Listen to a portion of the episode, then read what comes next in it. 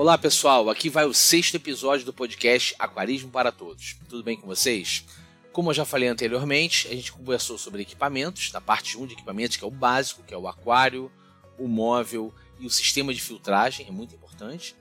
Fizemos uma quebra para falar de definição de layout, foi o nosso episódio 5, e agora vamos falar de outras coisas que nós precisamos comprar para o aquário, dependendo do que você escolher de como montar esse aquário. Queria agradecer também alguns comentários, especialmente pelo Instagram.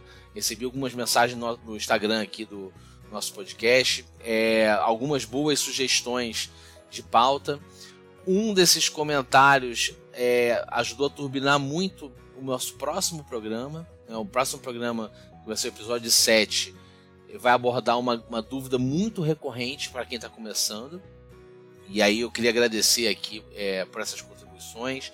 Alguns grupos de é, robistas, criadores e pessoal envolvido tem, tem relatado para mim que estão agradecendo né, por conta de, é, dessa proposta aqui de, de, levar esse conhecimento. Existem N canais, gente, tem YouTube, tem muito canal bom de, de ensinamento para aquarismo.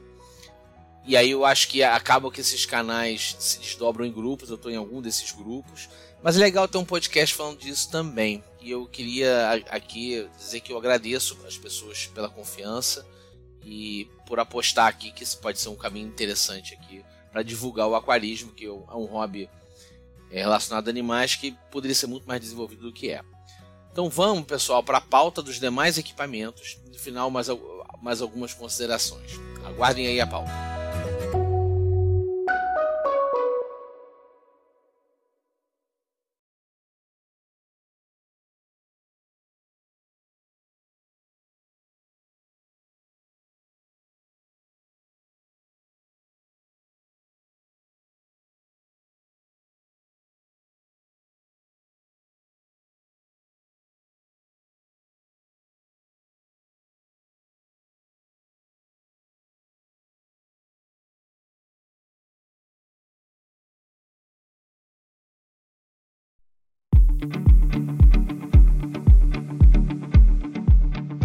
Então, pessoal, chegamos no momento de pensar as outras coisas que precisamos comprar para o nosso aquário. E só botar aquário móvel e sistema de filtragem dá para rodar, mas não é isso que a gente quer. E a gente começa esse episódio de equipamentos, parte 2, falando dos principais aqui, que é a iluminação. Iluminação pode ter vários propósitos, a depender da proposta de aquário que você vai ter. E também, se você usa como um objeto de decoração, você, é, até para enxergar os seus peixes, é importante você ver o tipo de luz que você vai colocar. Tá? Fazendo um, um apanhado rápido, né? quando gente, o hobby começou lá atrás, era uma lâmpada comum, aquela incandescente, aquela, aquela, aquele bulbo, né? que tinha a seguinte característica: mesmo aquelas mais brancas, aquelas, é, tinha aquela transparente, aquela branca, ela emitia um, um, uma luz com uma coisa chamada temperatura de cor baixa. Temperatura de cor é um conceito que, cara, eu não me sinto nem um pouco apto a explicar. Eu só o que eu posso dizer para vocês que é uma é, temperatura de cor baixa é na casa dos 2700, 3000 kel, kelvins, que é como se mede. É uma temperatura de cor é, que é o amarelado, é aquele do abajur. E é uma iluminação que fica mais amarelado não tem um aproveitamento muito bom de plantas. E no caso dessas, desses, é, desses bulbos incandescentes, né, por cima esquentava bastante a temperatura do aquário. Tem a lâmpada de temperatura de cor mais alta, que são na casa dos 6.400, 7.000 Kelvin, que é aquela luz branca meio azulada, daqueles, daquelas fluorescentes. Também é muito utilizado, ela mostra uma, ela apresenta uma gama mais completa de de radiação. Eu acho que para as plantas eu, eu, tendo a dizer que é melhor, sem, sem entrar em explicações mais detalhadas de lumens, que é quanto de luminosidade que chega, e, e de radiação que chega no fundo, que é o par, que eu já li bastante, mas eu não me sinto apto a explicar. Eu, eu recomendo que procurem conhecimento. E tem uma, umas lâmpadas de temperatura bem mais alta, tá? que são mais azuladas, e aí é, entra mais na seara dos marinhos, porque é, é, são, é uma radiação que se aproxima mais do violeta e, e ela é importantíssima para o pessoal que tem coral vivo. Eu não vou entrar nesse mérito aqui, que se eu sou ignorante para falar de iluminação, mais ainda de, de iluminação para aquário marinho. Tá? Só, só citando que existem esses três tipos de iluminação. Então, no início, quando eu comecei, eram basicamente lâmpadas incandescentes, começando a usar as lâmpadas as fluorescentes, aquela lâmpada comprida, é, que, que, o pessoal colocava aquele starter, né, para poder ligar, para acionar. As luminárias tinham, é, tinha luminária assim para aquário, e as calhas de iluminação variavam muito conforme o tipo de lâmpada e a potência da lâmpada. Com o tempo, essas luzes foram, foram avançando começou a se lá, final da, meio final da década de 90 começava a se falar muito da lâmpada Grolux, que é a lâmpada fluorescente ligeiramente roxa que ressaltava os tons vermelhos é, é, avermelhados dos peixes, realmente dava um realce absurdo e, e diziam que era melhor para as plantas também. Passou um tempo, ali no início dos anos 2000, entrou em cena as lâmpadas T5, que é igual essa que a gente está falando fluorescente comum, chama de T8, que é de acordo com, com, o diâmetro dela. Aí lançaram essa T5, que era uma mais fininha, mais potente. E aí a galera fazia umas luminárias com várias dessa lâmpada T5, um reator e tal. E durante muito tempo esse era o padrão para aquário plantado, porque só com essas lâmpadas você conseguia atingir uma potência, é, uma intensidade luminosa para as plantas mais exigentes. Então, durante muito tempo era padrão para plantado. E depois, com o tempo, foram surgindo as lâmpadas de LED que a gente vê hoje no mercado. Nesse meio tempo, é, o pessoal usou muito também lâmpadas halógenas, que chamam de HQI, que é uma lâmpada ultra quente, é, gasta um caminhão de energia. O pessoal de plantado usava, o pessoal de coral vivo usava também. Cara, era um pesadelo. Assim, além de uma geração de calor absurda, a conta de luz também era absurda mas ela dava uma qualidade para plantas e para corais realmente incontestável. Mas no custo-benefício eu acho que a T5 era melhor. E o que, que mudou com o tempo? Né? A, T, a T5 e a T8, as fluorescentes, e tinha as compactas é, eletrônicas, que eu não entrei aqui, que eu acho que não vale a pena, mas que surgiu nesse meio tempo. Elas tinham uma questão, a lâmpada com o tempo ela perdia potência, ela continuava iluminando, mas não com a mesma potência. Então você tinha um hábito mesmo a luz acendendo, você tem que trocar, especialmente o pessoal de plantado. Você tinha que trocar a lâmpada de tempos em tempos. E era um porre, né? Eu, eu confesso que eu era meio relaxado para essas coisas. Eu só trocava a lâmpada quando ela queimava mesmo. E no final das contas acontecia que tinha uma degradação para as plantas. Né? Enfim, eu acabava convivendo com isso. Era complicado. E aí surgiu o LED. No início, com muita desconfiança dos aquaristas dizem, não, o LED nunca vai ser tão bom quanto o T5. Tem muita, muito aquarismo das antigas que ainda fala isso. Só que hoje a gente tem uma qualidade de LED absurda, é, inclusive para plantados, inclusive para coral, uma praticidade. E eu não sei dizer se o LED incorre no mesmo problema das lâmpadas fluorescentes T8 e T5 de ter que trocar. Não sei, tá, gente? Não vou dizer que não tem, que eu estaria forçando a barra aqui, eu não sei.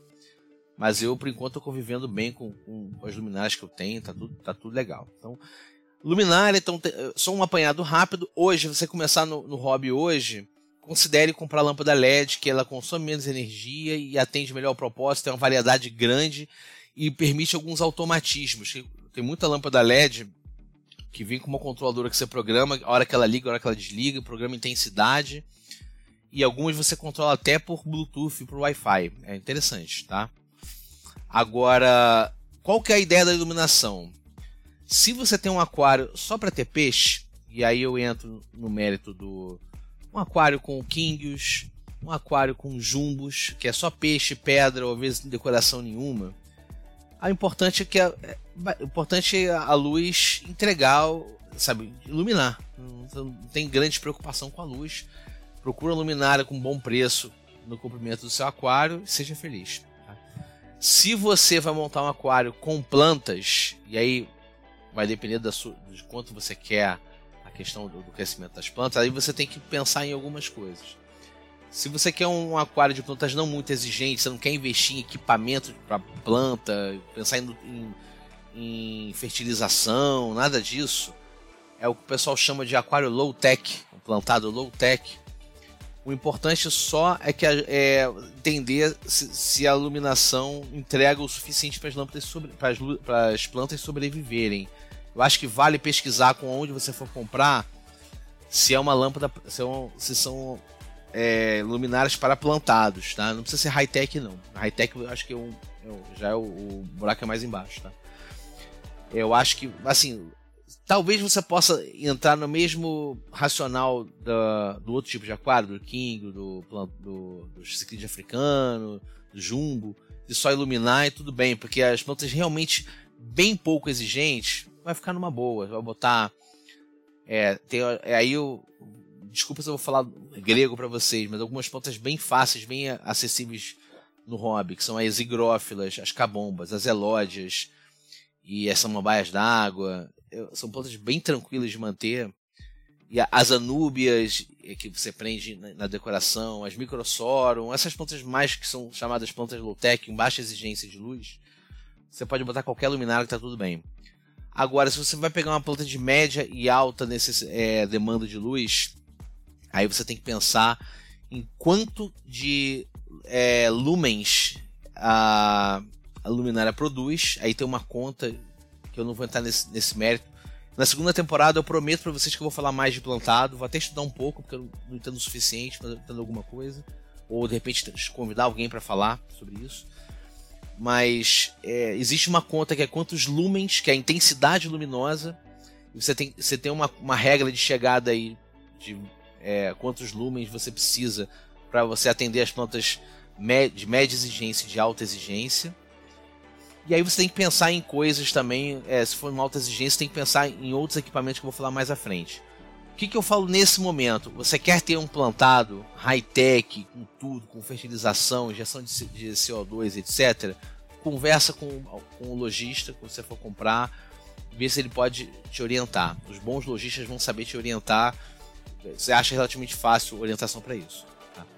Mas só, só, o meu ponto aqui é dizer que você tem que se preocupar com isso se você está pensando em ter plan, aquele aquário tipo holandês com uma, uma selva no aquário e, e, você já se informou que as plantas que você quer colocar são, são exigentes, conversa com o lojista para pegar a melhor luminária possível. E aí, gente, eu acho que não vale também ficar economizando muito. Às vezes o barato sai caro.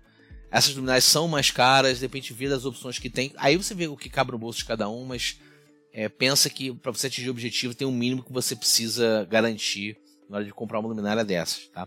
Então, basicamente, iluminação é isso. Além disso, falar de iluminação, vamos falar de controle de temperatura. Quando que eu dispensaria controle de temperatura? Se eu moro numa cidade com um clima mais ou menos estável, ameno, vou ter um peixe de água fria e eu, o lugar onde eu moro não congela, aí eu, eu, eu falaria de dispensar. Fora isso, para todos os outros casos, eu recomendo um aquecedor com termostato. Por quê? O seu peixe pode não ser exigente. Ah, mas eu moro na serra, cara. Às vezes bate um inverno que a água do aquário vai a 10 graus. Se o peixe não for uma água fria raiz, tipo King, cara, você vai perder peixe. Você vai ter problema. Em caso de, de, peixe de água quente, então, nem se fala, cara. A galera que cria disco, peixe amazônico, aí que você tem que ter mesmo. Tá? Qual que é a regra de aquecimento? Existe. Eu vou botar aqui no link da, do, do episódio, depois dá uma olhada no link do episódio, eu vou botar um site que você calcula qual a potência do aquecedor de acordo com a litragem do seu aquário, tá? Preste atenção nisso. Tem na internet, se você procurar no Google, você acha, mas eu vou botar o link para facilitar. Mas eu recomendo, compre um aquecedor com termostato. É o básico, tá? Tem lá uma determinada potência para o seu volume de água, você instala ali, controla a temperatura e despreocupa. Basta isso? Não, não basta isso. Se você vai controlar a temperatura, é bom você comprar um termômetro também, tá? Por que um termômetro? Não estou controlando? Sim, está controlando, mas se por acaso der um problema no teu termostato, de repente ele acende a luzinha de que está sendo acionado, mas a resistência não aquece. E aí o aquário não esquenta. Se você precisar esquentar, você, você pode ter um problema. Isso aconteceu com um amigo meu. Então é bom ter uma temperatura só para você checar que tá certo, que aquilo que você colocou está batendo, não está vale a pena colocar um termômetro também. Então, aquecedor com termostato e termômetro. Uma nota sobre termômetros. Antigamente se vendia muito um termômetro que é uma fitinha colorida que você coloca no vidro do aquário. Cara, é muito legal, uma solução elegante, mas que infelizmente não funciona. Esquece aquele negócio, tá? E, e o detalhe, você cola aquilo aí para arrancar, fica aquela cola grudada ali, enfeia o aquário pra caramba. Esquece isso. Termômetro, compra aquele que boia ou que fixa no vidro, que dentro d'água, aquele de mercúrio, ou então você parte com um digital, mas aí fica fio dentro do aquário. Se você, a não ser que você, tenha, que você tenha o filtro tipo SAMP, aquele filtro que fica embaixo dentro do móvel, você pode botar o termômetro dentro do SAMP e tá beleza. Aí você, você quando quer monitorar a temperatura, você abre ali a tampa, olha tranquilo, tá? Fora isso, termômetrozinho normal, vale a pena, tá? Então, nesse conjunto de controle de temperatura, independente do aquário que você for ter, a não ser casos muito específicos, eu recomendo que você compre, não é tão caro, tá? Um outro ponto, circulação de água. É muito importante, as pessoas negligenciam isso, uma boa circulação de água. Ah, mas tem peixe que não gosta. Cara, é um pouco mito isso, tá? É você não vai fazer uma corredeira dentro do aquário, mas o mínimo de circulação é bom. Por que, que é bom? É bom para oxigenação do aquário e é bom para levar os, os, detritos que se acumulam no fundo para o filtro poder captar. Você tem menos trabalho na, na troca parcial de água. Quando que eu não teria isso? Se eu tiver um plantadão high-tech. Aí, plantadão high-tech, quanto menos você perturbar a água, melhor, porque senão, porque esse movimento de circulação de água dissipa gás carbônico. E o que você quer no aquário plantado, desses high-tech, é o gás carbônico agindo ali nas plantas crescerem mais rápido, ter perlagem, etc e tal, que eu vou falar isso um dia. Então, a não ser que você faça um plantado high-tech, tá? Pensem em circulação de água. Como que se fazia antigamente? Pedra porosa, que basicamente é um compressor de ar com a mangueirinha numa pedra, que, o nome já diz tudo, pedra porosa, uma pedrinha assim, parece aquelas pedras de, de, que usava no banho, pedra úmida, mas não, é uma pedrinha e que ela solta umas bolinhas. Então fica aquelas bolinhas subindo, que ajuda na oxigenação e, e na circulação da água. Alguns peixes até se irritam com isso, mas eu sei lá, eu, eu acho que você não precisa se preocupar com esse ponto, tá? É, pedra porosa. Eu não uso pedra porosa. Por que, que eu não uso pedra porosa? Porque eu não suporto o barulho daquele compressor de ar. Tá? Eu tento fugir ao máximo daquele aquele tremidinho do compressor de ar, tá? Já tive muito tempo na minha vida e eu preferia não ter ele de novo. E aí existe uma outra solução, que são as bombas de circulação, carinhosamente chamadas de wave makers. Por que wave makers? Que eles começaram a ser usados nos aquários marinhos para fazer aquelas correntezas dentro do aquário que simule o movimento das ondas, ajuda na oxigenação do marinho. Tem uns wave makers são wave makers de verdade, que você programa para dar uns impulsos, vai, é, ele tá intensidade baixa, de repente solta um, um impulso rápido, aí faz, faz literalmente uma onda dentro da água. Mas basicamente você pode falar bomba de circulação, o cara vai entender, o logista vai entender. É muito importante. Tem vídeo falando só sobre isso no YouTube, vocês podem procurar. Se vocês acharem que vale a pena eu falar sobre isso algum dia, manda lá no comentário para mim no Instagram, ou no, no, Twitter, ou no e-mail. Eu acabei não falando lá na abertura, mas depois no final eu falo, tá? Mas é isso, bomba de circulação. Eu, durante muito tempo, não tive bomba de circulação aqui no aquário. Né? E eu tinha um pouco de medo, um pouco dos mitos, né? Há pouco tempo que eu conversando, que eu falei assim, cara, esse é, um, é eu tava com isso na cabeça, tanta gente tendo, eu vi tanto vídeo com bomba de circulação, aí eu conversei com um cara bem mais cascudo que eu, ele falou, cara, isso é um mito. É o Jaime, né, do grupo Discos Aquariofilia, tem um canal no YouTube muito bom também. Ele, cara, isso é um mito, coloque isso que vai ajudar, e aí eu tô investindo agora numa bomba de circulação, tá? Outra coisa importante, você é uma pessoa que fica o dia fora de casa, eu acho legal você investir no alimentador automático. Senão, se você às vezes sai para trabalhar, chega de noite, às vezes esquece de alimentar, às vezes você chega o peixe está dormindo, sai de casa o peixe está dormindo, aí fica aquele restinho de comida. É bom você ter um, um horário ali que a luz está ligada para você dar comida e tal. Eu acho uma boa. Eu de um tempo para cá tenho viajado, né, passado alguns tempos fora, especialmente na pandemia, né, na pandemia a gente passou longos períodos fora de casa eu investi num bom alimentador automático, programei os horários, quanto que ele derrubava, fiz um teste. Cara, o aquário viveu maravilhosamente é, sem, é, sem que eu estivesse por perto para perturbar a paz dos meus peixes.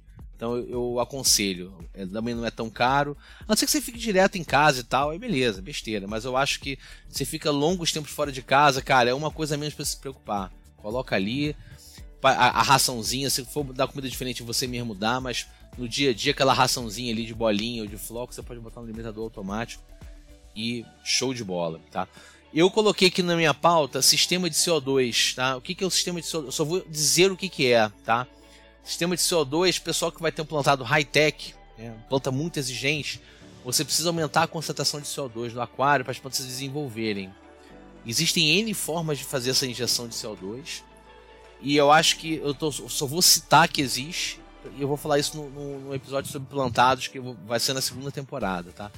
Tem uma, tem uma gama de coisas é, de formas diferentes. Eu, não é uma coisa muito barata e é uma coisa que dá um certo trabalhinho para cuidar. Se a ideia é ter um aquário que você não, não, não, queira ter muito manutenção, deixa essa, essa parte de plantado high-tech mais para frente se você tiver viciadaço, que dá um certo trabalhinho, tá?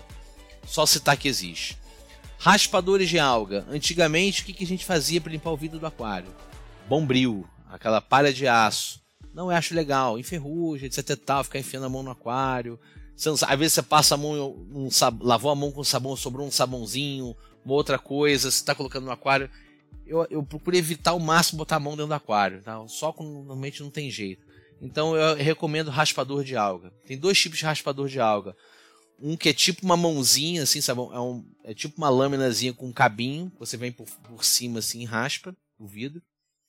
E um outro que é um imã, que é o que eu uso aqui em casa, que é um imã com a parte, uma parte áspera e uma parte macia, a parte áspera dentro do aquário. Você do lado de fora vai limpando o aquário. É importante? É importante. Não só para questão de beleza, mas também porque proliferar muita alga. Então, eu acho não acho legal também se deixar acumular muita alga. A não ser que você tenha peixe comedor de alga. Às vezes, aí eu, é, quando tenho peixe comedor de alga, o que, que eu faço? Eu limpo o vidro da frente e dos lados. Na parte de trás eu deixo lá para eles se divertirem, fica colado na parede, tranquilo, tá? O que, que é o sonho? É um aquário que você nunca precisa raspar alga. É possível? É possível. Eu tive um aquário aqui plantado, que não era high-tech, mas que eu tinha uma, uma quantidade de plantas é, que chupava tanto nutriente da água que não sobrava nada para as algas. Eu ficava, às vezes, meses sem, sem limpar o vidro. Vou voltar a ter isso um dia. Mas, de, de qualquer maneira, acho que vale você ter guardadinho aí um, um imãzinho raspador de alga. Se você vai ter plantado, só vou citar também, vou deixar isso para o episódio de plantado. Pinças e tesouras pessoal acha que é frescura, não é. Ajuda muito, tá? Você pega qualquer vídeo de aquascape de aquário plantado, você viu galera usando uma pincinha, uma, um pincelzinho. Cara, ajuda muito pra você montar um aquascape fera, assim, pro, pro teu aquário. Considere isso se for ter um plantadão. Aí, pra ser low-tech ou high-tech, se você se importar com, com a questão de layout, considere nesse sentido. Agora, para as TPAs, o que, que é importante para as TPAs? Um sifão, é, que é aquela mangueira, Antigamente você só comprava uma mangueira comprida, puxava com a boca até a água começar a descer e depois botava rápido. Aí, cara, você invariavelmente vai beber água de aquário algum dia. é o fato, né? Mas é, hoje em dia você tem uns sifões que ele tem uma bombinha de mão, você bombeia, ele vai e você vai aspirando fundo.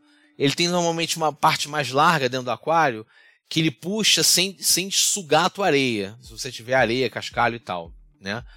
Mas eu acho que vale ter uma dessas assim para você fazer TPA, mesmo que você, mesmo que você não tenha areia, é bom para te facilitar na, na, na, troca parcial, tá?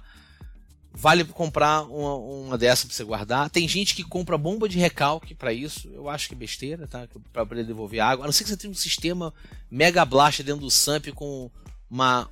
Tem um pessoal que tem um SAMP assim, que tem um compartimento só de água para envelhecer. Você coloca água ou, ou coloca uma torneirinha ali com uma boia. E aí deixa a água ali para você não ter que botar nenhum produto para anular cloro. Você coloca ali a água para descansar e três dias depois ele repõe. Aí você coloca uma bomba para poder repor. Mas aí é, é, um nível de, de refinamento que eu não cheguei ainda. Tá? Por incrível que pareça, é bom também ter rede. Tá? Não é para pegar peixe morto, não é para pegar peixe vivo. A rede também é importante quando você vai fazer uma poda. Você faz uma poda numa planta, você passa a redinha para pegar ou quando é, você tem alguma sujeirinha mesmo, você tem um quadro plantado low, high tech, às vezes fica uma coisa boiando, você passa uma redinha para pegar, é útil, tá? Ah, eu vou ter um aquário é, bare bottom, ou seja, sem nada no fundo, só de, de ciclide. Beleza, você pode não ter rede. Mas assim, não, você não vai ter grandes economias não tendo uma rede. Eu acho que é bom. Você tem que tirar um peixe botar no aquário hospital, alguma coisa assim. É bom você ter uma redinha, tá? Não, não influi nada, tá?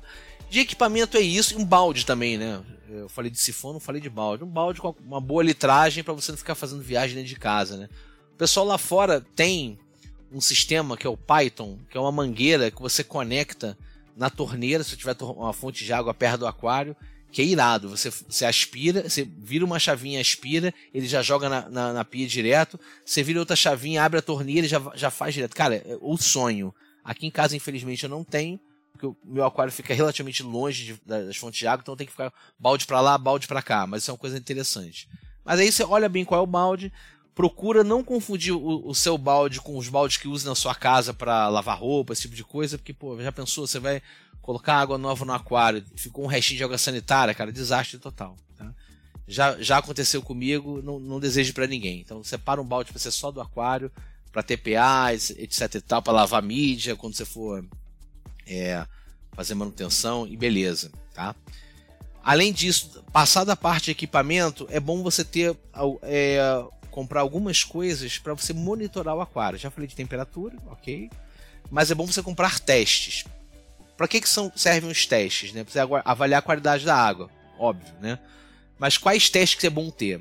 Quando você está começando um aquário novo, você tem a seguinte preocupação: se, é, se as bactérias estão ciclando corretamente, eu não vou ter dejetos que podem ser nocivos aos peixes, que são a amônia e o nitrito. Então é bom você ter um teste de amônia, um teste de nitrito, para você ir monitorando. Tem gente que faz isso sem monitorar? Tem. Eu sou um que às vezes faço sem monitorar. O que, que eu faço? Eu estou sem pressa, deixo o aquário rodando, tá? Botei alguma coisa ali, uma planta, para poder já colonizar de bactéria. Eu só vou olhar como é que tá a amônia e nitrito depois que nasce alga, porque eu sei que depois que ciclam as bactérias, começa a aparecer alga que vão que na verdade vão estar tá absorvendo os nitratos decorrentes do nitrito, que por sua vez decorrente da amônia. Mas, na boa, eu acho que vale a pena você ter um, um, um teste de amônia, um teste de nitrito para você ir monitorando. E, e, até nos grandes problemas, às vezes você tem uma, mortandade, você tem uma água tão aparece meio, meio esquisita, a primeira coisa que você tem que investigar é amônia e nitrito. Além disso, teste de pH é importante, mas não é fundamental. As pessoas entram numa noia muito grande com pH. pH não tem essa importância toda. É importante. É, Para que, que o pH é importante, gente? para você ver que tipo de fauna que você vai ter, tipo de aquário que você vai ter, que tem algumas espécies que são intolerantes, mas não é uma coisa que você tem que ficar oscilando muito. Então você tem uma preocupação basicamente ver o pH que, que você tem disponível em casa, na sua torneira, e aí quanto que você quer ter de aquário. Então, por exemplo, eu quero ter um aquário alcalino, a água da, da minha torneira sai ligeiramente ácida, sai neutra, então você sabe que você vai ter que fazer alguma coisa para ajustar o pH do seu aquário. Aí é uma coisa que a gente pode falar mais pra frente na, na segunda temporada. Como que você é, planeja um aquário de acordo com aquele pH. Ah, minha água é muito alcalina, então tem que pensar como é que eu acidifico. Mas assim, normalmente a gente não fica brincando muito com o pH, não. É mais ou menos para você monitorar a água que vem e a água que como fica no teu aquário. Que pode acontecer o seguinte: você tem uma água neutra na torneira e o seu aquário está ficando com água muito ácida. Pode ser a circulação deficiente do aquário. A água não está circulando direito, tem umas zonas com o gás carbônico, é, com a falta de circulação não dissipa o gás carbônico e você isso faz que se cai o pH. Isso é uma consequência. É, o pH baixo é uma consequência de gás carbônico dissolvido. As plantas vão adorar, mas dependendo do peixe nem tanto. Basicamente para isso, tá? Eu já vi, fiquei anos sem teste de pH e tudo. Na época tinham com os comunitários mais tranquilões, beleza, tá? E além disso, no caso da ciclagem, eu sempre recomendo ter um, um produto chamado acelerador biológico, que é um produto que na verdade são as bactérias que é, é benéficas do aquário, líquidas. E à medida que você começa o aquário novo, você, tem, você tem uma, uma, uma dosagem para o seu aquário de uma ou X tampinhas por dia, que isso vai ajudar a colonizar e, vai, e a ciclagem do aquário, como eu falei no episódio de bioquímica, no episódio 3, ela, corre, ela acontece de forma mais rápida. Tem vários no mercado. Nacional tem da Ocean Tech, que é bom, que é o Overnight, que eu já usei. Tem importado a Siken, é, é com CH, tá? Siken. Tem uns produtos bons. A Sera tem uns produtos bons. Então, assim, é, o que não falta é produto bom no mercado para isso. É importante. E além disso, além ciclador, testes, é bom também um condicionador de água. Para que o condicionador de água? A água do seu aquário vai evaporar. Então você vai ter que repor. Você vai fazer troca parcial, você vai ter que repor. Não é recomendável você simplesmente pegar a água da torneira e despejar por causa do cloro. E esse cloro, para espécies mais sensíveis, pode ser fatal. Então o que a gente sempre faz? Vai repor água do aquário é, seja por TPA ou seja evaporação, você pinga o chamado condicionador de água, porque esse condicionador, além de neutralizar o cloro da água, ele ajuda também a amônia, qualquer outra, outras coisas que podem, vir na água da torneira que você não fica testando o tempo inteiro. Ele deixa a água o melhor possível para você colocar. Antigamente, tinha uns, uns é, condicionadores de água você tinha que esperar um tempo, você botava no balde, pingava, esperava um tempo para fazer efeito e depois colocava. Hoje em dia não precisa mais isso. Hoje em dia você pode botar a água no aquário e depois derramar, que meio que age na hora, é tranquilo. Não sei porquê, tá? Eu só sei que é assim, e é assim que eu venho fazendo. Mas é importante você ter isso também. Provavelmente, se você for numa loja, o cara quiser te vender o kit completo, ele vai falar isso, tá? Então é bom vocês terem isso daí. Gente, fiz um apanhado rápido, muita coisa aqui. Vale você analisar cada coisa. Se tiver alguma dúvida de marca, de modelo, manda mensagem para mim por e-mail, manda por, pelo Instagram ou pelo Twitter que a gente tira as dúvidas que, que surgirem, tá? É muita coisa para cobrir, mas eu quis fazer um apanhado geral de, de possíveis coisas que você pode comprar para o aquário. Eu não falei de decoração, tá? Decoração, aí eu falo de tronco, substrato, aí vai depender muito do biótopo que você está que você tá montando. Eu vou falar de biótopos na segunda temporada, que eu acho que é, ficaria um pouco confuso de falar isso agora. Então, quando eu for falar de aquário de segredo africano, vou falar é, um pouco do, do, do, que usar. Aquário é, é, é, amazônico também. Mais pra frente eu vou falar sobre isso, tá? Mas é, na dúvida, conversa com o lojista. Se for um lojista sério, ele vai saber te orientar. E especialmente se você for pegar um peixe de um pH específico, para ver se a, a, rocha ou o cascalho não vai acidificar ou, ou alcalinizar a sua água, tá? Gente, é, de equipamento é isso por enquanto. Eu acho que dá para aprofundar mais quando for falar de biótopos, mas pelo menos eu consegui cobrir o básico do que você precisa comprar ou se preocupar para poder começar o aquário.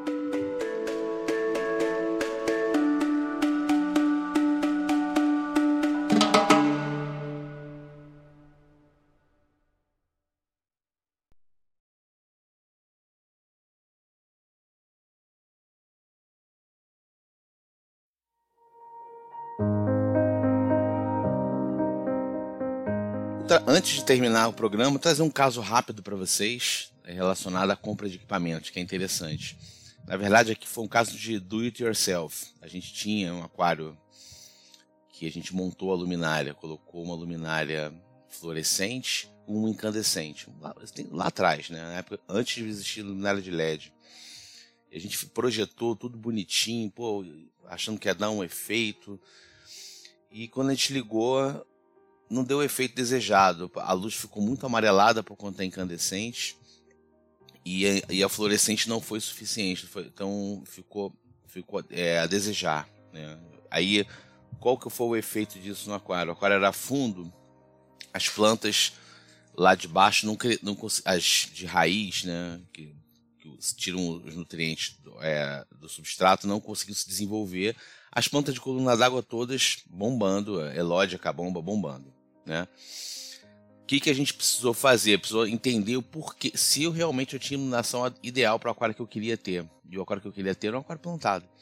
E aí a gente resolveu fazer uma mudança na luminária, é, desmontamos a, a, que a gente tinha feito, e ao invés de colocar, viu que aquela fluorescente ali estava insuficiente, e a incandescente não tinha papel nenhum ali. No final das contas, a gente reforçou, colocou um, um reator para duas lâmpadas fluorescentes só que o reator não cabia dentro da luminária, se, porque se eu apertasse ele ia, ia, esquentar muito o aquário. Eu coloquei, acabou colocando lá de fora e montamos essa com luz fluorescente que foi que a gente teve nesse aquário por muitos anos. Foi só um caso para a gente pensar bem nos equipamentos antes da gente é, botar o aquário para rodar. Mas se tudo bem, se botar para rodar tiver não tiver ok, tudo bem, a gente pode ajustar. Foi o nosso caso aqui.